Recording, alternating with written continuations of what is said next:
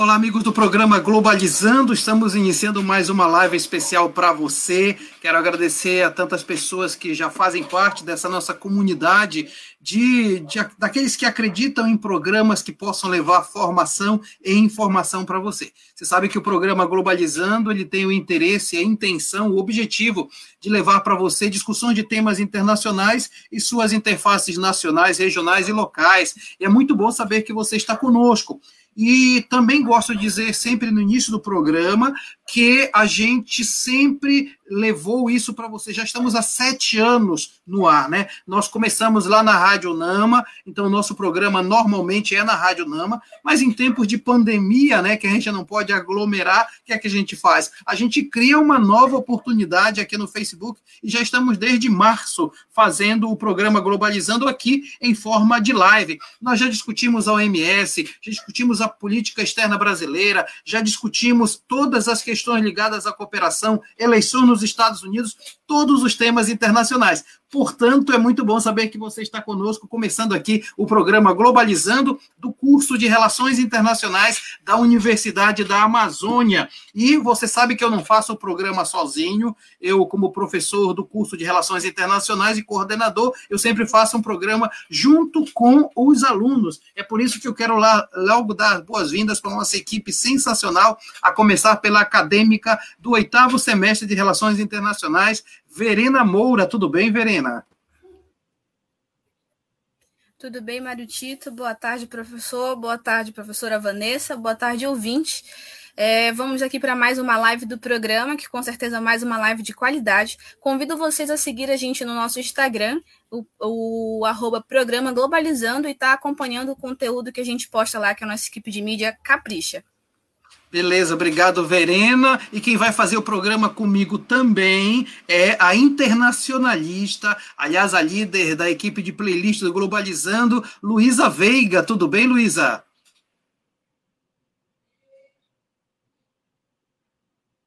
Seu microfone está desligado, tá, Luísa? Agora. Vai, vai, valendo. Tá me ouvindo? Sim. Ok. Oi, pessoal, sejam bem-vindos a mais uma live do programa Globalizando. É um prazer receber vocês. Eu queria falar também para vocês acompanharem a gente além daqui no Facebook, lá no Twitter, no AP Globalizando, que a gente faz as transmissões de tudo que está relacionado à live e várias outras pesquisas que as nossas equipes fazem. Bem, obrigado, Luísa. E quem, quem também compõe a equipe do programa Globalizando hoje na apresentação é a coordenadora geral do programa Globalizando, a internacionalista Carol Nascimento. Tudo bem, Carol? Tudo bem, professor Marutito. Boa tarde para o senhor, a nossa convidada Vanessa, as minhas amigas do curso de Relações Internacionais. Quem está acompanhando a gente também, Quero convidá-los a participar do nosso programa de hoje. Se você tiver alguma dúvida, algum comentário sobre o nosso tema, pode comentar aqui embaixo da live pela nossa página do Facebook, Programa Globalizando. Legal, Carol. Obrigado, Verena. Obrigado, Luísa. E olha, o programa de hoje vai tratar de educação em saúde, um tema mega importante em tempos de pandemia, como efetivamente trabalhar do ponto de vista educacional, do ponto de vista da formação de pessoas com a educação em saúde. Como é que a gente pode tratar esse tema tão importante, especialmente quando são necessárias uma série de, de aprofundamentos em termos de higiene e uma série de situações que envolvem a situação que nós vivemos aqui na contemporaneidade. Eu estou muito feliz de receber a quem eu vou entrevistar aqui no do programa. Eu estou me referindo à doutora Vanessa Santos. Ela é mestranda em ensino em saúde na Amazônia pela Universidade do Estado do Pará. Ela é especialista pelo programa de residência médica em infectologia pelo Hospital João de Barros Barreto, em Belém do Pará. É graduada em medicina pela UEPA e atualmente é médica infectologista na Fundação Santa Casa de Misericórdia do Pará. Doutora Vanessa, um prazer duplo receber a senhora aqui. Primeiro, por nos reencontrarmos depois de tanto tempo como professor e aluna, e agora um prazer porque um tema importantíssimo para tratar. Seja muito bem-vinda.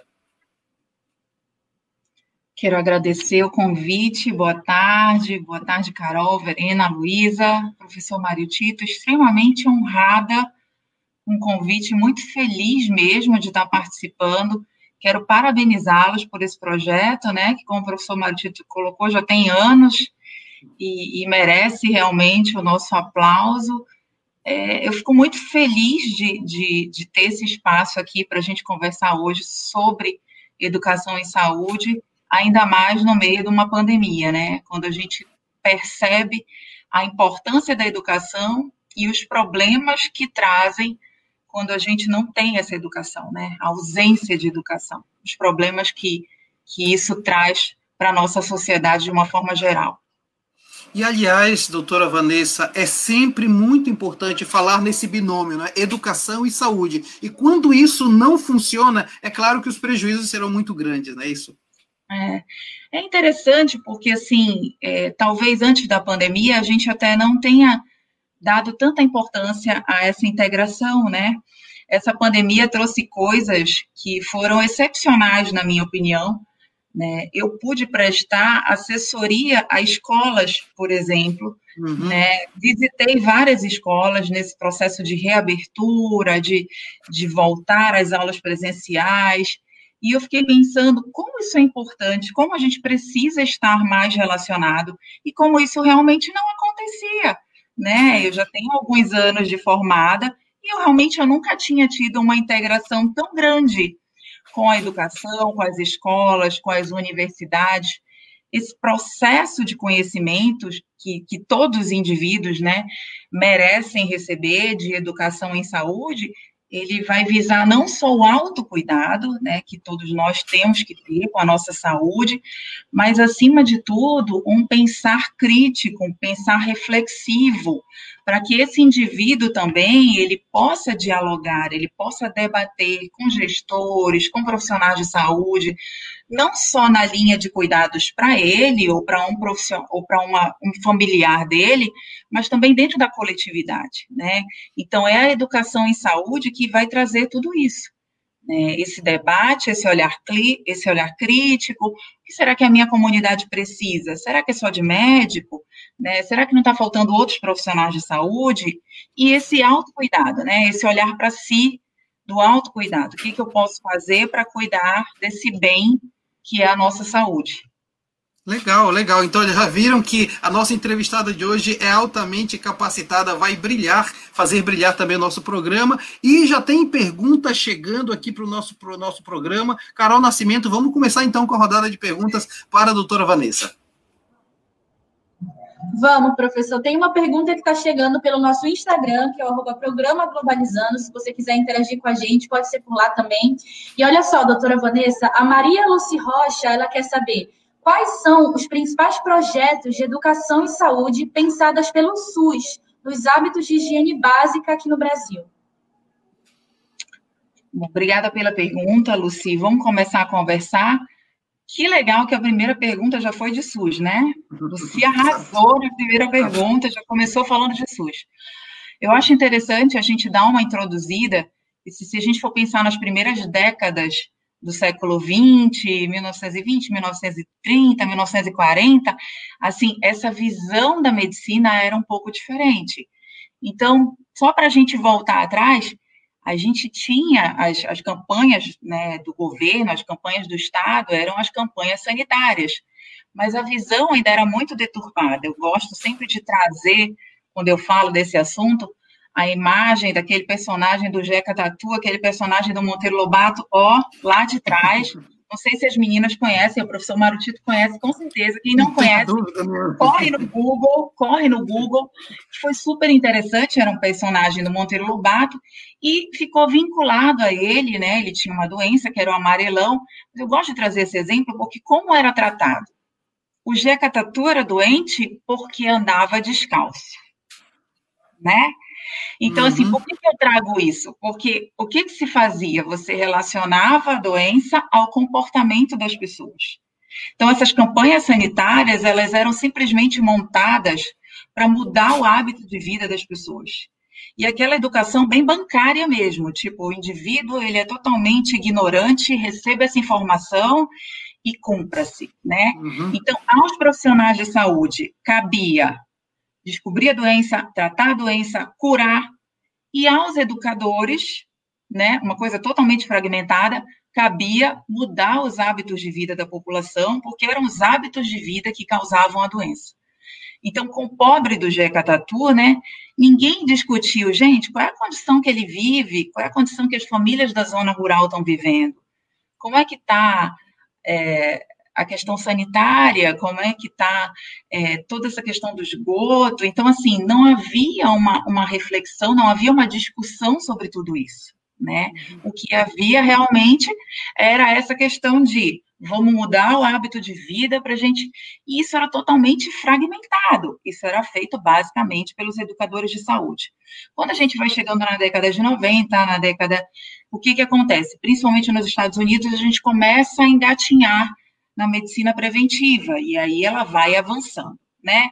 E aí a gente realmente entende que a gente tem três, é, digamos assim, três segmentos, né? Quando a gente fala de educação e saúde, que são os profissionais de saúde, os gestores e a população em geral.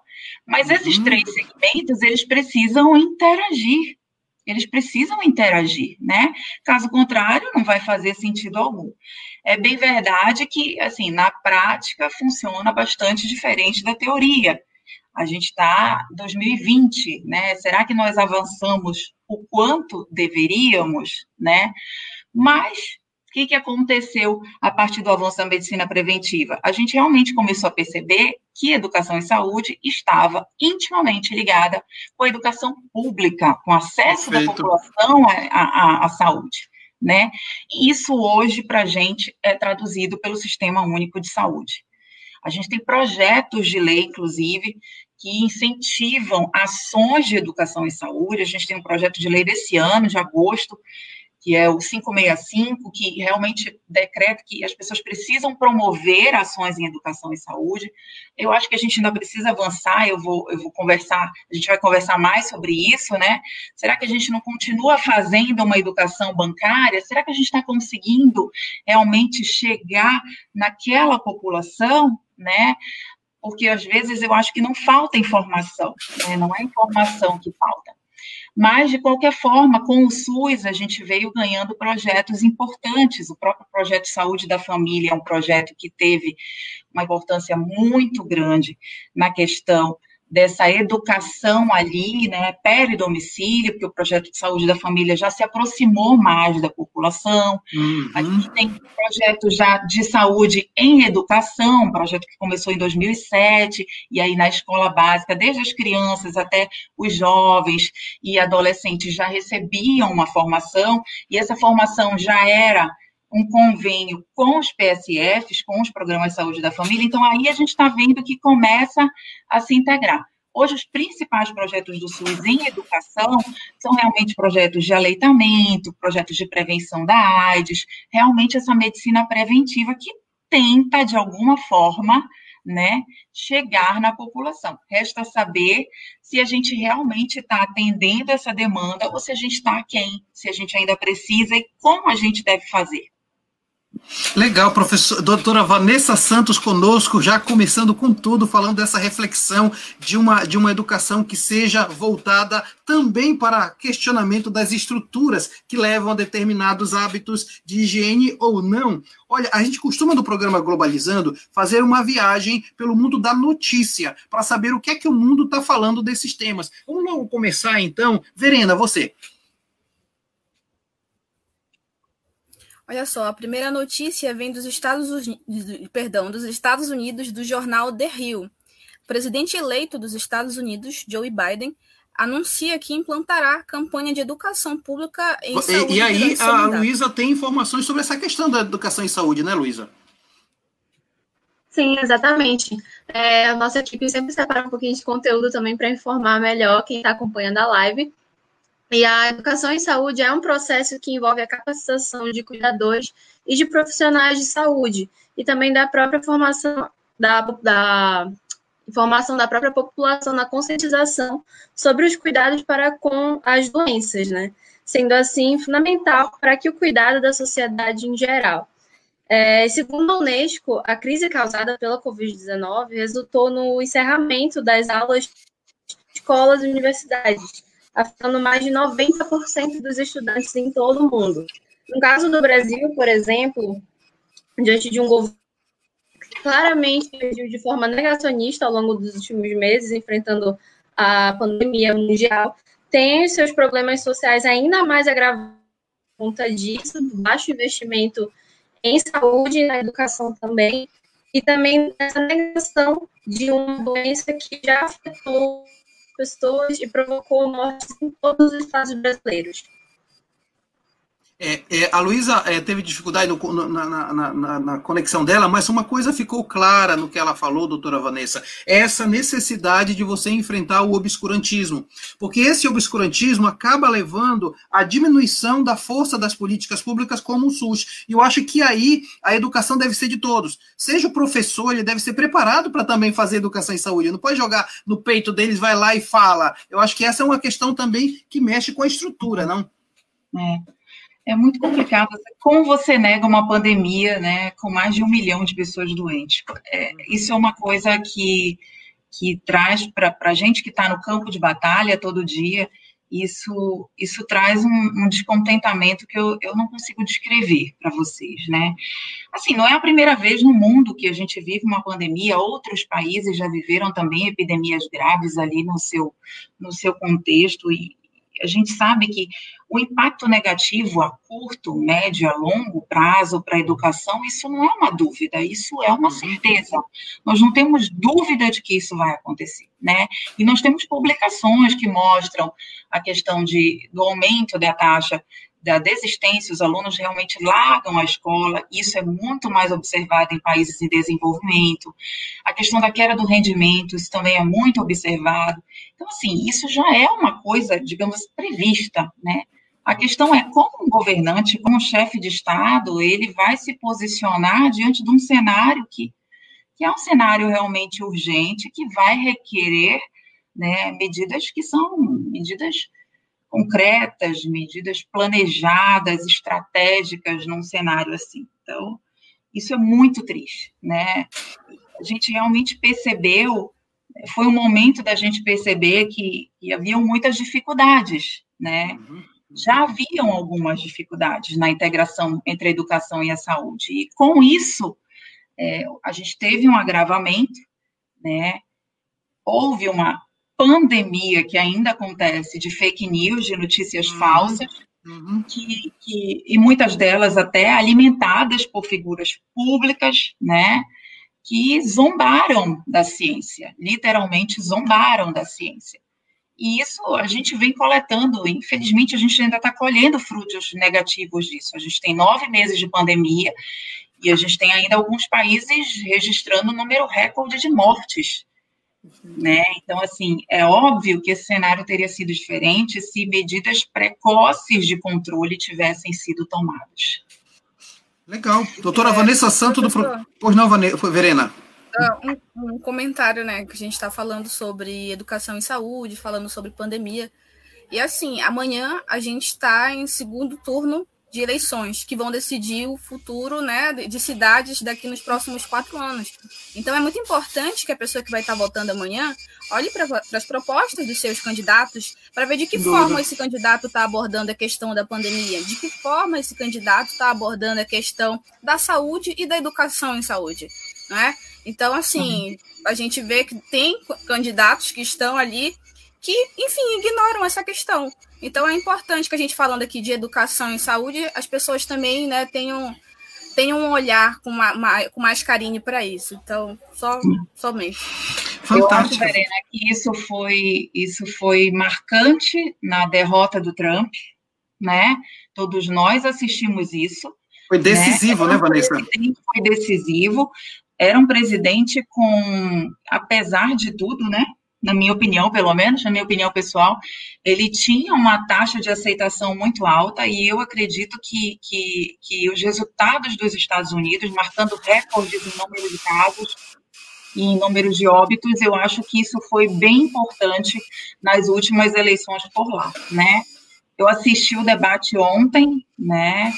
E fiquei muito preocupada, muito preocupada, porque mais uma vez você vê o obscurantismo de alguns, né, do, de um candidato, eu percebi que, que colocou a respeito que não vai acontecer lockdown, é, é, assim, esse tipo de fala, esse tipo de é, apresentação, esse tipo de contexto, isso é muito triste, né? A gente precisa de chefes de Estado a favor da ciência, porque são é isso que vai mudar a, a mudar a evolução, mudar o que, que vai acontecer, né? Infelizmente, a gente tem números muito ruins no Brasil e nos Estados Unidos. Eu acho que esse é o nosso 7 a 1, né? Eu acho uhum. que esse é o nosso 7 a 1. A gente vê uma linha de frente, uma linha de batalha, eu vejo nos hospitais funcionários incansáveis, sabe? E eu acho que esses, é, a gente não pode dizer para eles que a gente está perdendo de 7 a 1, porque as batalhas são árduas e a gente ainda assim consegue muitas vitórias, né?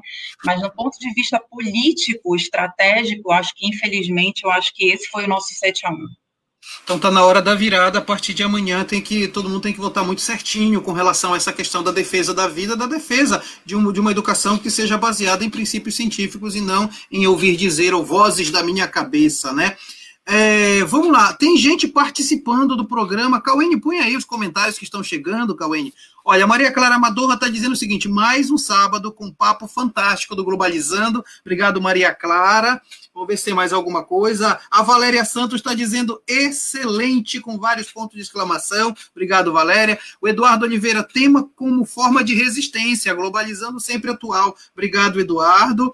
Então, eh, tem mais. A Cláudia Cavalcante está batendo palmas para o programa. Obrigado, Cláudia. Vamos ver. A Amanda Santos está colocando uma carinha com coração aí, dizendo que estou gostando demais. Obrigado, Amanda. Legal. E aí a gente continua com o nosso bate-papo aqui com a, com a doutora Vanessa e tem perguntas chegando. Verena, agora é a sua vez.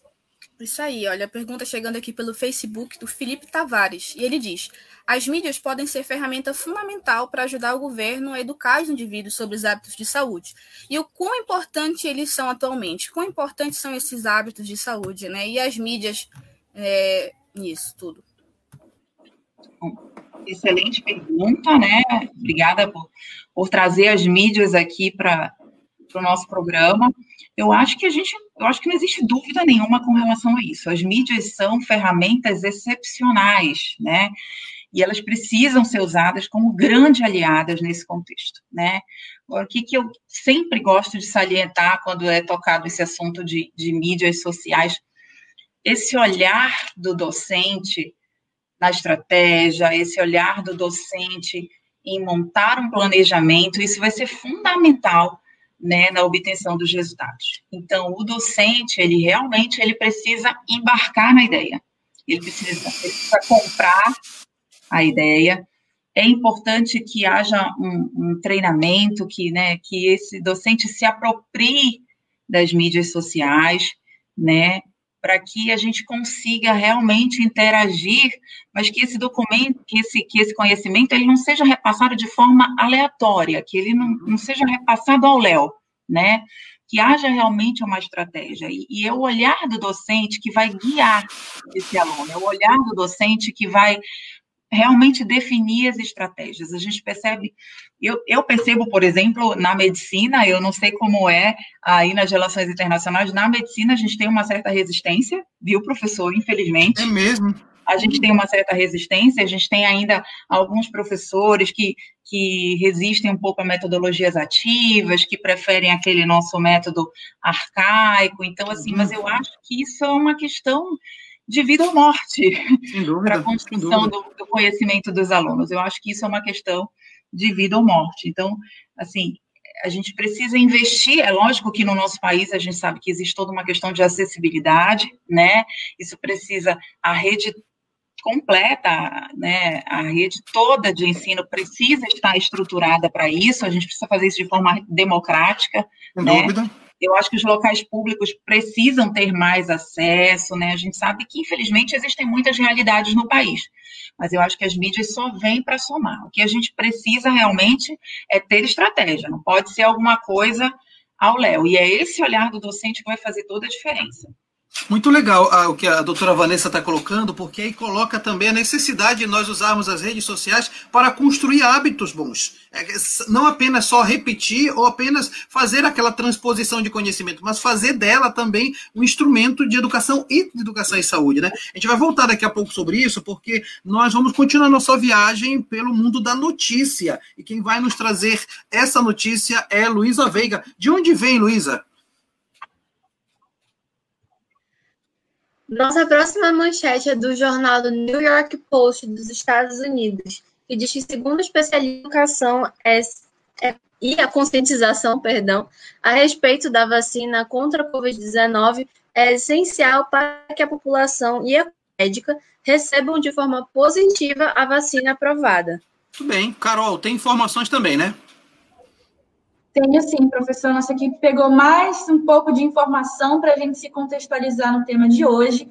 E a discussão a respeito de saúde pública no Brasil se inicia com a chegada dos portugueses aqui no país, sempre através de instituições religiosas, como, por exemplo, as Santas Casas de Misericórdia. E ao longo das décadas foi se ampliando as discussões até a criação do Sistema Único de Saúde, o SUS, com a Constituição de 1988, que veio com o objetivo social de garantir saúde a todos os brasileiros.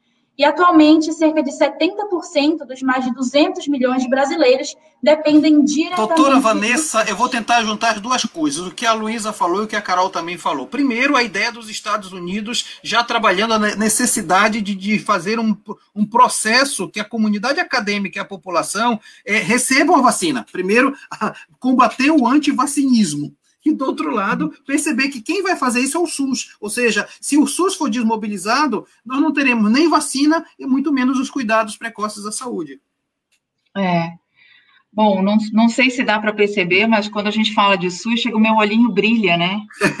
não, não tem como você. Eu acho que a gente, até que é profissional de saúde, é mais fácil para a gente ter essa visão do SUS, é, da importância do SUS, né? É muito triste esse movimento anti-vacina, antes de mais nada, esse movimento já existia, esse movimento já existe antes de eu nascer, na verdade, para contar essa história para vocês. Mas, assim, de repente todo mundo queria vacina, e aí, de repente, isso se, isso se torna uma questão política que a gente não pode deixar chegar a ser uma discussão política de forma nenhuma. Com relação ao SUS, eu, eu, eu tenho quase certeza que todos nós aqui já utilizamos o SUS. Todos nós aqui já fomos alguma vez ao postinho de saúde tomar uma vacina ou fazer um curativo, né? Vamos pensar, é, participamos de campanha, já recebemos um, um preservativo, então assim, é, a gente não tem, é, muitos de nós, né, não tem ideia do alcance da política do SUS, né, da política do Sistema Único de Saúde. Defender o SUS, apoiar o SUS, é realmente você defender o acesso à saúde de toda a população brasileira, especialmente aquela população mais carente, né? E aí eu também sempre gosto de colocar, quando eu entrei na faculdade, comecei a visitar os pronto-socorros, né? Aquele momento que é um momento de, de entusiasmo, de ansiedade, uhum. ao mesmo tempo você começa a entrar nos hospitais, né? E, e nos pronto-socorros eu percebi que a gente atendia qualquer pessoa em situação de urgência. Não precisava nada. Não precisava, na verdade, nenhum documento, né? Muitas vezes a gente atendeu pessoas que só disseram seu nome e aí depois trariam um documento. E muitas vezes a gente atendeu pessoas inconscientes, moradores de rua, que nem o seu nome sabiam dizer. E aí uhum. eles eram cadastrados como suposto morador da Marambaia, suposto morador do Menguí, né, a depender de onde aquela ambulância tinha captado aquele indivíduo. Então, o alcance do SUS é um alcance muito grande, né? As políticas, as maiores políticas de prevenção de saúde, como a política de vacinação, por exemplo, são de responsabilidade do Sistema Único de Saúde. Uhum. Então, a gente realmente precisa é, defender isso né, com unhas e dentes, né? falar contra esse movimento anti-vacina, não deixar que, essas, que essa discussão se torne uma discussão política, porque não é, né? É, ninguém sai ganhando se uma vacina dá errado, ninguém sai ganhando. Existe toda uma urgência nesse sentido. Né? E, assim, é, é o que a gente comentou agora há pouco, né? Não há como negar uma pandemia com esse quantitativo de pessoas doentes e com esse quantitativo de pessoas que já faleceram. Isso é realmente impossível, né? Uhum. Então, a importância do SUS nesse cenário é muito grande, é realmente muito grande.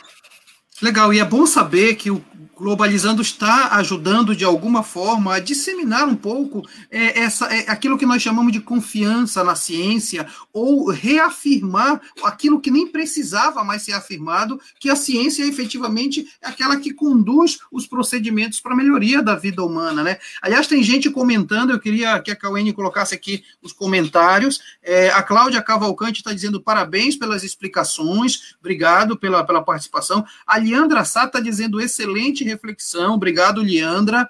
É, o Eduardo Oliveira tem uma pergunta. A senhora enxerga que em um cenário pós-pandemia, a educação em saúde irá ganhar maior notoriedade através da mudança de comportamentos sociais? Está aí, na, a, a, ao vivo. Essa é uma expectativa, né, Eduardo? A gente gostaria muito, a gente, essa é uma expectativa porque isso precisa acontecer, né? E quando a gente fala de educação e saúde, você vê que esse cenário, ele, ele, ele é muito amplo, não? Eu não estou falando só da relação saúde-doença. A gente fala de uma pandemia porque a gente está falando de uma doença, mas isso vai muito além. A gente vive outras pandemias diárias, né? É, o que, que vocês acham? Vou perguntar para todos vocês. Vocês acham que alguém que anda de moto e se atropela, é, acaba sofrendo um acidente, um trauma, sem capacete? Alguém desconhece que para andar de moto precisa usar capacete? O que, que vocês acham? Não, claro que não. Eu acho que não. Mundo, claro que não. Todo mundo sabe. E por que as pessoas continuam andando de moto sem capacete? Então, assim, né? Então, eu acho que essa educação, a gente precisa se aproximar mais das pessoas, né? Uhum. É a mesma história de eu chegar com um dependente químico, de uma pessoa que tem dependência, seja com álcool, seja com uma outra droga, de eu dizer para ele, olha, gente, ó, meu amigo, é o seguinte, álcool faz mal, álcool está fazendo mal para sua vida, essa droga não está lhe fazendo bem. Vocês acham que ele já não sabe? Sabe. Então, assim, fazer educação em saúde vai muito além isso vai, vai, isso vai exigir com que eu me aproxime dessa, dessa comunidade, com que eu me aproxime desse indivíduo e eu ajude no que ele precisa para parar de beber, porque ele já sabe isso. Não é uma questão só de eu passar informação para ele, né? Talvez seja por isso que os nossos projetos, que as nossas campanhas continuam batendo, batendo e a gente continua levando. Perfeito, perfeito. Olha, doutora Vanessa Santos tocando em assuntos importantíssimos aqui no programa Globalizando. Sempre muito bom saber que você está conosco. E eu quero logo passar para a, a terceira pergunta que está chegando aqui no nosso programa. Luísa Veiga, agora é a sua vez. Exatamente. A nossa pergunta vem da Maila Monteiro, do Facebook. E ela pergunta se a OMS projetos voltados para a educação dos indivíduos no quesito de saúde e, se sim, como eles acontecem. A Organização Mundial de Saúde, aliás, tem sido tema de muitas né, situações agora nessa pandemia. Vamos falar um pouquinho da OMS. Ela surgiu em 48, então ela já tem aí um caminho, né, que ela percorreu.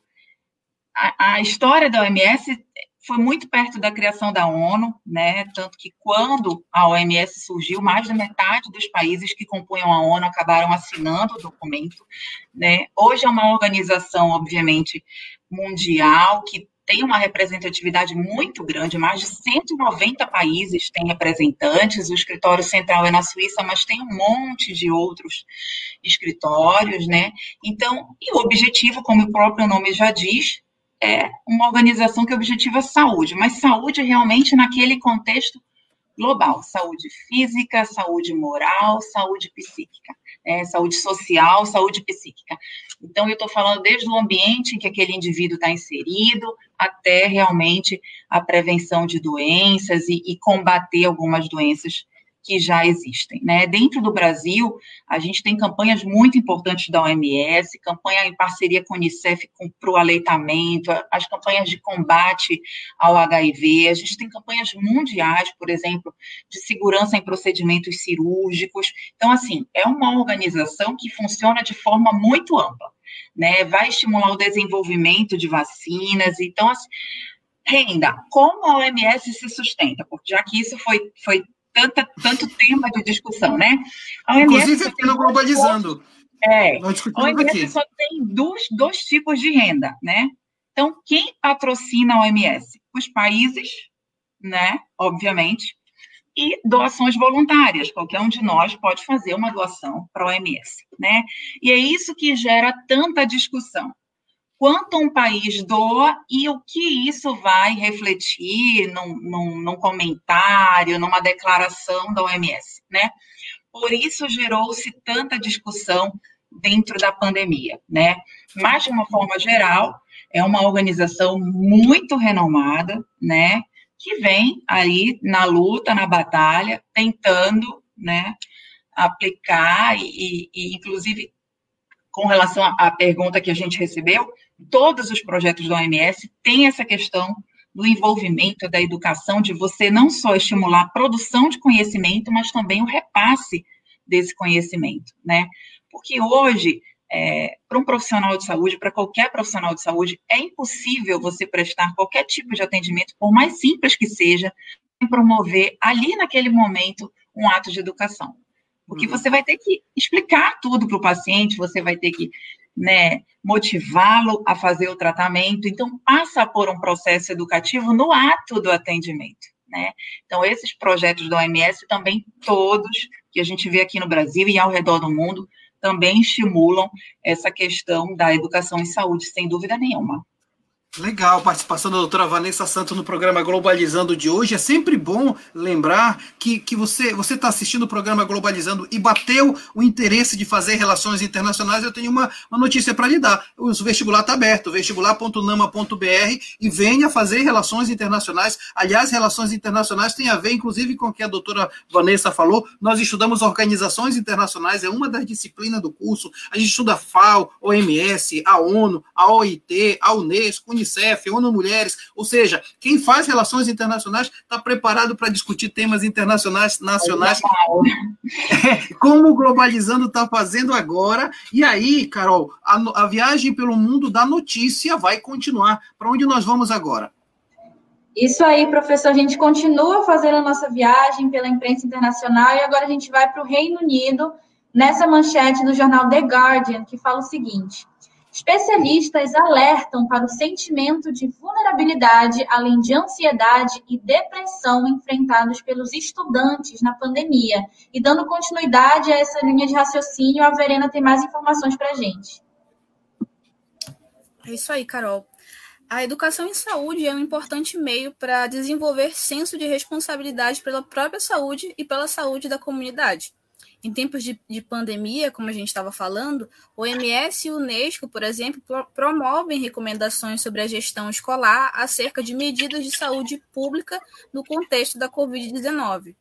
Então, nessa parceria, as organizações reafirmam a importância da escola para o desenvolvimento so social e intelectual dessas crianças, para a saúde física e mental. Então, e eu vou, eu vou fazer uma pergunta para a doutora Vanessa que tem a ver com os meus alunos. A, a, Vanessa é minha aluna agora, a Carol já foi, a Luísa já foi, você, doutora Vanessa, já foi. Mas olha só, nesse período de pandemia, o quanto eu percebi alunos de fato adoecendo ou em situação de doença que às vezes nem era verbalizada, mas que essas depressões todas, a gente percebe que essa situação, além de ser nova, trouxe à baila é, problemas que já estavam ali escondidos e que afloraram, você não acha?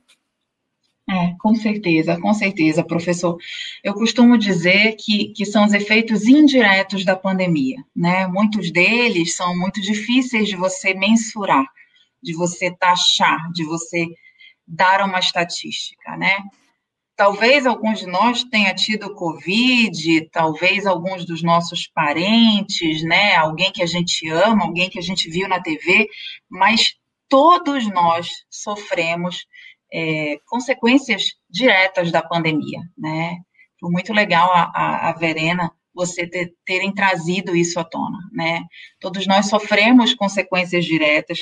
As crianças de, e os adolescentes, muitas vezes, eles acabam demonstrando de forma diferente, né? Você tem que ter uma certa sensibilidade, né?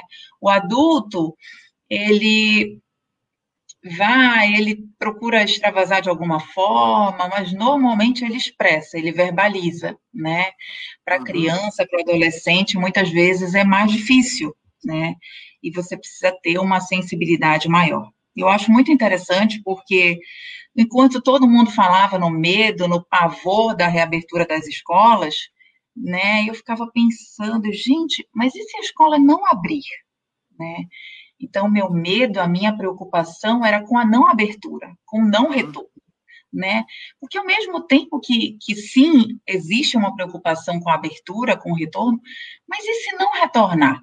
Que complicações, que consequências a gente vai ter para a educação a curto, médio e longo prazo? Como as nossas crianças estão, né?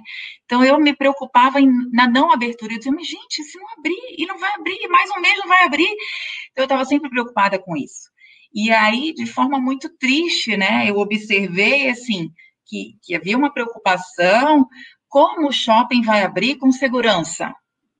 Como né, os salões de beleza vão voltar a funcionar com segurança? Restaurantes precisam voltar a funcionar com segurança. Mas isso não era discutido sobre as escolas. Uhum. Uhum. E o quão importante era o retorno das escolas, né? Então, isso me preocupava, isso me angustiou muito, né? Tanto que, como eu coloquei, eu visitei algumas escolas para realmente orientar, para dar as orientações, porque me preocupa muito a não retomada do ensino presencial, né? Eu nem vou entrar no mérito das dificuldades do, do ensino à distância, porque eu, eu acho que a gente nem precisa entrar nesse mérito, né?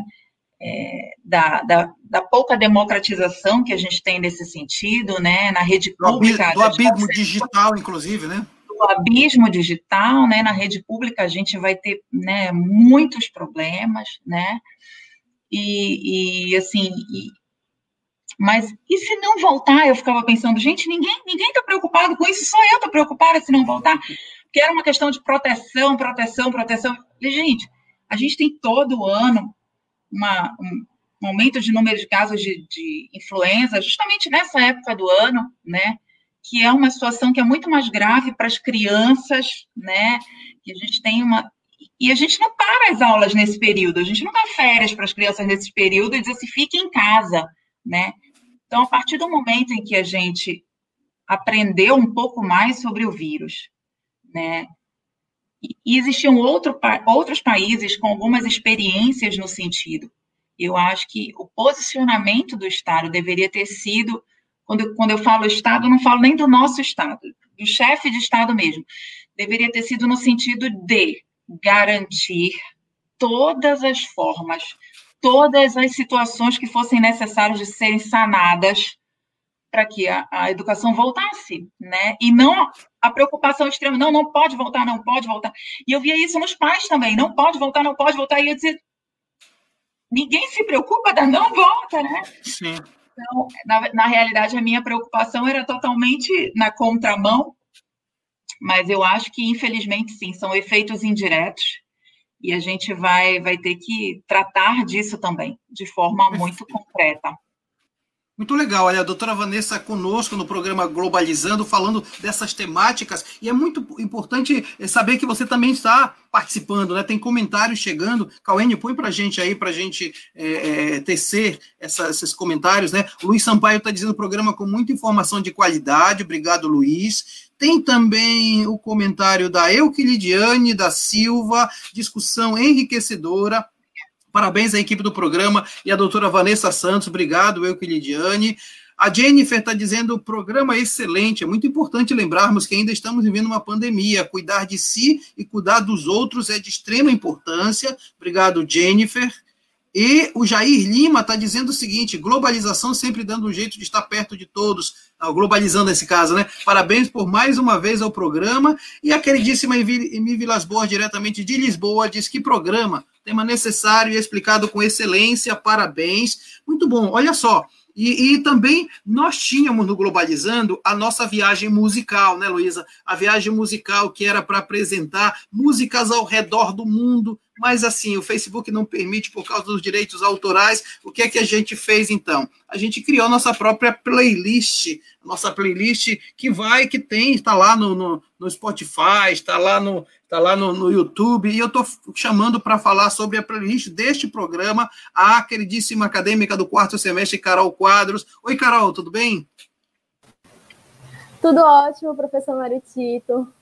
Boa tarde. Boa tarde, doutora Vanessa, para as minhas amigas que estão aqui apresentando e para todo mundo que está acompanhando mais essa live, né? Importantíssima para a gente. E como, você, como o professor Maritito falou, a nossa playlist não está podendo ser inserida diretamente no programa, mas ela está com esse novo formato. E como sempre, a nossa playlist ela acompanha o tema da live da semana Portanto, nessa semana a gente vai ter países que mais investem no setor educacional e que são exemplos na área da saúde. Portanto, a gente vai contar com países como Luxemburgo, Mônaco, Suécia e, é claro, o Brasil, que está presente em todas as nossas playlists. Ei, Carol, e é sempre uma aventura procurar músicas desses países, né? A gente pensa que música boa só tem nos Estados Unidos, na Europa, mas encontrar música é sensacional, né? Com certeza, mas quando que tem só nos Estados Unidos, aqui a, a minha líder, a Luísa, que está aqui presente na, na reunião, mano, ela sabe o quanto a gente sofre, o quão difícil é a gente, toda a nossa pesquisa que a gente faz para encontrar o que as pessoas mais vão gostar. Legal, Carol. Então só repete para a gente quando é que vai estar disponível a playlist deste programa vai estar disponível a partir de amanhã, pelas nossa equipe de mídia, já vai ser disponibilizada.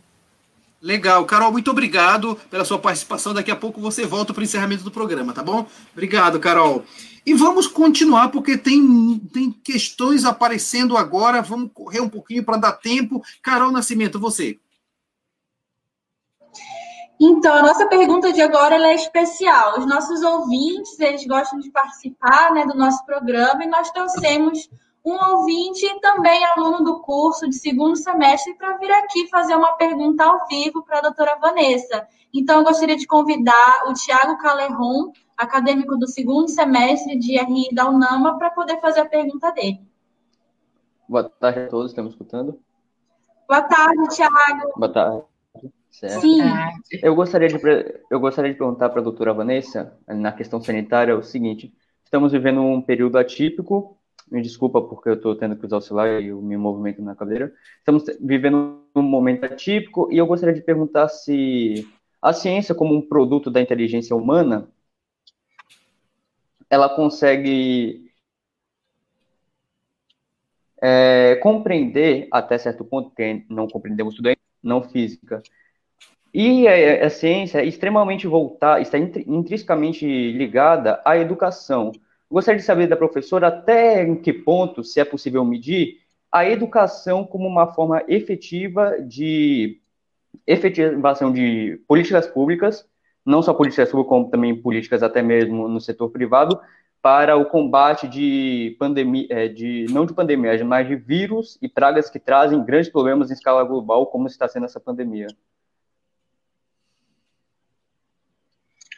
Obrigada, Tiago, pela pergunta. Excelente essa pergunta, porque assim, se a gente for ver, né, essa história de controle de pragas ao longo dos séculos, a gente vem traçando uma verdadeira batalha, né?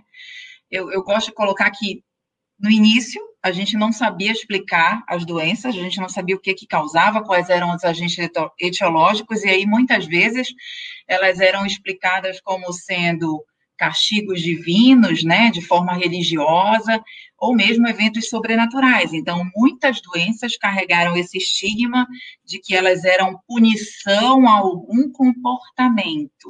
Castigo divino, né, é, E eu realmente desejo que ao longo dos séculos, com todo esse conhecimento que a gente construiu, a gente pare de pensar dessa forma, até porque as pessoas jamais podem ser culpabilizadas, né, pela doença que, que, que, possam apresentar em algum momento da vida, né? Eu espero que a gente realmente esteja evoluindo nesse sentido e não voltando a velhos hábitos, o que seria muito triste, né? Até historicamente falando.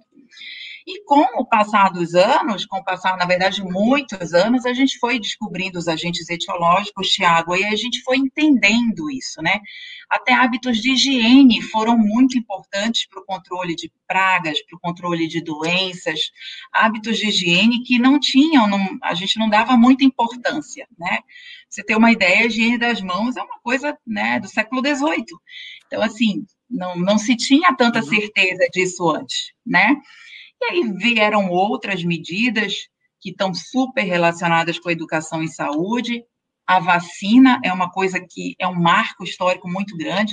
A gente conseguiu erradicar doenças como a varíola, por exemplo, com o surgimento das vacinas. Isso está muito intrigado à educação. Você levar um filho para vacinar, eu sempre disse, é um ato de amor. Porque o seu uhum. filho está bem em casa com você, ele está lindo, fofinho, comendo, ele comeu o almoço, e você leva ele para vacinar, algumas vacinas têm reação, ele já volta de lá choroso, aí ele já não quer jantar, às vezes dá uma febrinha. Então, assim, toda mãe percebe isso, né? Então, ela tem que ter uma educação da importância disso, que vai muito além de um diazinho que o bebê possa apresentar de reação, para que a gente consiga, né, bons resultados, né? E, por incrível que pareça, a gente está em 2020 tendo epidemias de sarampo. Nosso estado é um dos estados com maior número de casos de sarampo, Sim. né? E, e, isso consequência de, de movimentos anti-vacina, de coisas que realmente falharam ali, né? Falharam na educação, né? Então, assim, mas o que eu realmente acho que a gente tem que, que voltar e, e, e, dar uma ênfase com relação à educação e saúde, controle de pragas, e você falou desses vírus, desses novos vírus, eu, eu me sinto na obrigação de falar, Vamos falar um pouco, por exemplo, dos novos coronavírus. A gente conhece essa família de vírus há pelo menos 50 anos, mas nos últimos 20 anos eu tive três novos coronavírus. Dois causaram epidemias graves, uma na China, outra no Oriente Médio, e o terceiro agora causando uma pandemia né, mundial. Tá? Por que esses vírus aparecem? Por que esses novos vírus aparecem? É, vocês acham realmente que a culpa é dos chineses que tomam sopa de morcego? Uhum, uhum. Gente, a gente não pode, a gente tem que ter uma análise mais crítica, porque senão a gente está voltando para o Jacatatu. A Exatamente. culpa do Jacatatu ter adoecido é dele porque ele andava descalço. Né? A gente não pode voltar décadas e décadas assim. A culpa não é que os chineses tomam sopa de morcego. Esses vírus novos, essas mutações que ocorrem, são por conta de desequilíbrio desequilíbrio da relação que nós humanos temos com o nosso meio ambiente. Como a gente está tratando o nosso meio ambiente? Como a gente está tratando o nosso meio ambiente? A gente está invadindo o espaço dos animais, a gente está queimando tudo quanto é floresta, a gente não tem uma política de, de resíduos sólidos adequada. Como é a política de resíduos sólidos na nossa cidade? E qual é o candidato que tem um, um, um estratégias, que tem propostas de resíduos sólidos na nossa cidade. Como é que vocês fazem com resíduos sólidos na casa de vocês? Uhum. Vocês segregam? Então, assim, essa nossa relação com o planeta, isso vai ser definitivo para as próximas gerações. Ou será que a gente vai vencer essa pandemia e se preparar para a próxima? Porque se o desequilíbrio continuar, é isso que vai acontecer. Né? Maravilha. Então, a gente precisa fazer essa reflexão. Maravilha, doutora Vanessa Santos. Tiago, quero te agradecer pela participação no programa, viu? Sensacional. Volte outras vezes. Obrigado, Tiago. É uma pequena participação, mas extremamente. Eu estou extremamente gratificado de poder participar. Legal. Sempre bom somar mais conhecimento e saber a opinião dos outros sobre o que eles pensam de, do mesmo tema em diferentes Legal. aspectos. Obrigado, Tiago. E nós vamos continuar já para o reta final do programa. Verena Moura, a nossa última etapa da viagem pelo mundo da notícia. Isso aí, professor. Vamos agora para o Brasil, do portal Healthcare. Especialista em saúde aponta a educação e capacitação em saúde como estratégias para melhorar a saúde brasileira. E vamos lá, Luiz, então. O que, é que você tem a dizer para a gente?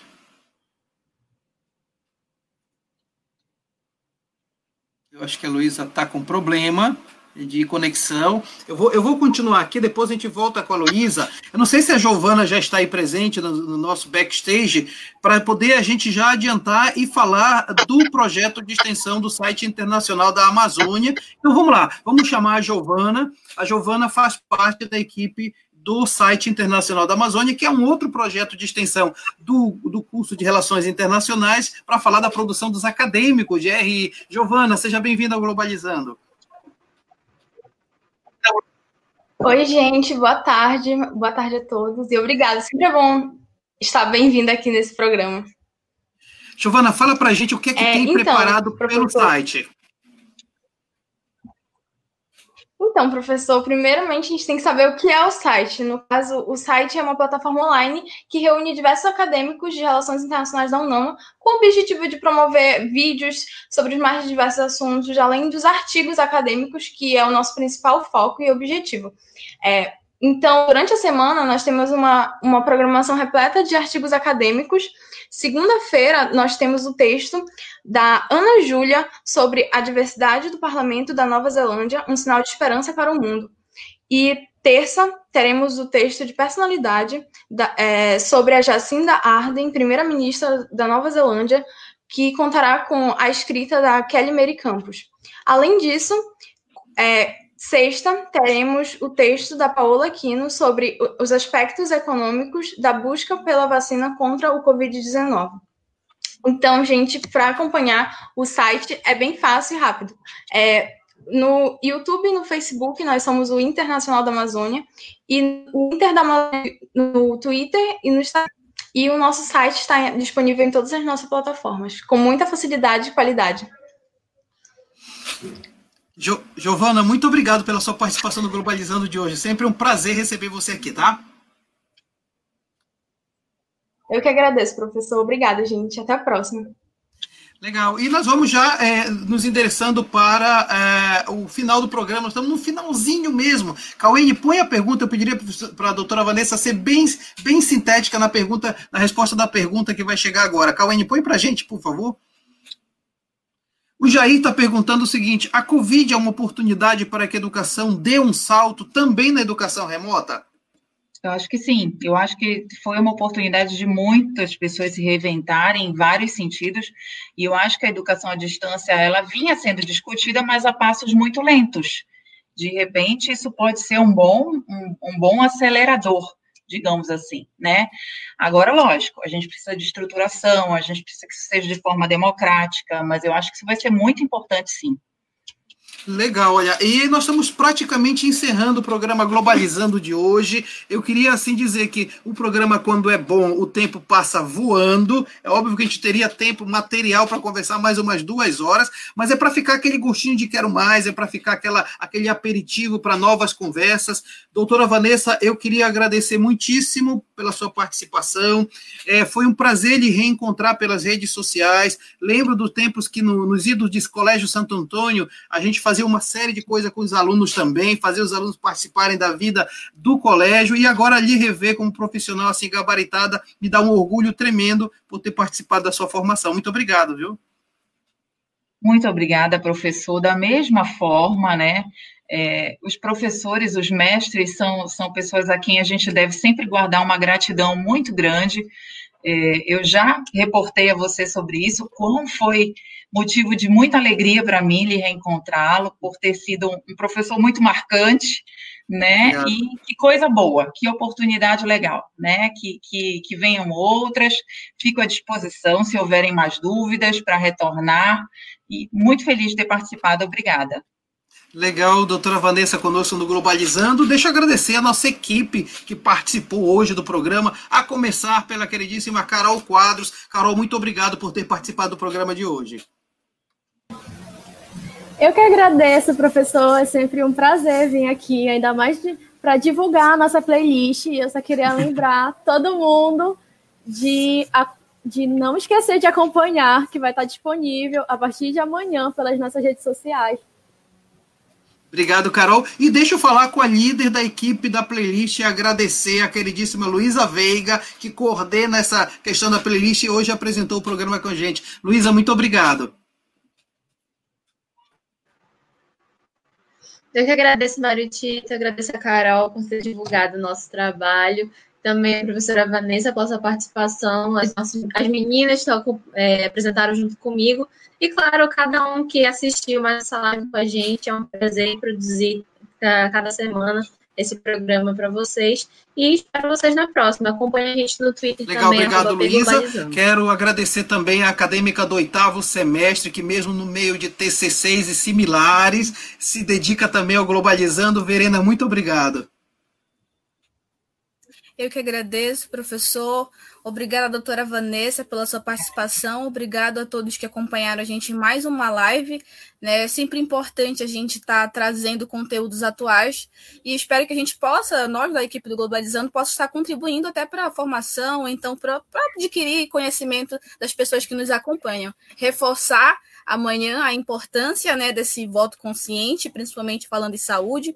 Reforçar a, a, que as pessoas pensem mais na educação e saúde e pensem em pessoas que também pensam nisso. Não? Então, pense uma, pense duas, pense 50 vezes antes de estar voltando lá, tá legal? Obrigado, Verena. Quero agradecer também à coordenadora geral do Globalizando, ela que também foi é, é, responsável é, por, por, pelo andamento do Globalizando, responsável por toda a equipe que está na locução do programa também hoje. Carol Nascimento, muito obrigado. Eu que agradeço, professor. Sempre um prazer participar das produções do Globalizando. agradeço muitíssimo a doutora Vanessa pela aula que nós recebemos hoje. Tenho certeza que foi muito proveitosa para todos nós. As minhas amigas que participaram junto comigo no programa e você que acompanhou a gente até agora. Lembrando que a partir de segunda-feira esse programa já vai estar disponível em formato de podcast nas nossas redes sociais. Se não conseguiu acompanhar tudo ou quer ouvir novamente, é só acompanhar Legal, e esse programa também vai vai para a Rádio Nama no próximo sábado, nove da manhã. Vai estar tá lá no nosso horário da Rádio Nama essa live. Então, mais uma oportunidade para você acompanhar aquilo que nós discutimos hoje aqui. Deixa eu agradecer muitíssimo também a Cauene Biapina, que coordenou nos bastidores a nossa, a nossa transmissão, ao queridíssimo Marcos Dutra, que controlou o tempo do nosso programa. Quero dizer muito obrigado à imensa equipe do Globalizando, são quase 40 alunos nos bastidores para preparar esse programa. É praticamente um TCC a cada semana que a gente faz. No próximo sábado, também 17 horas, nós vamos discutir a importância da cultura afro no Brasil, também outro tema importante, você não pode perder. Então, galera, tá feito o convite, agradeço a todos. Tchau, pessoal.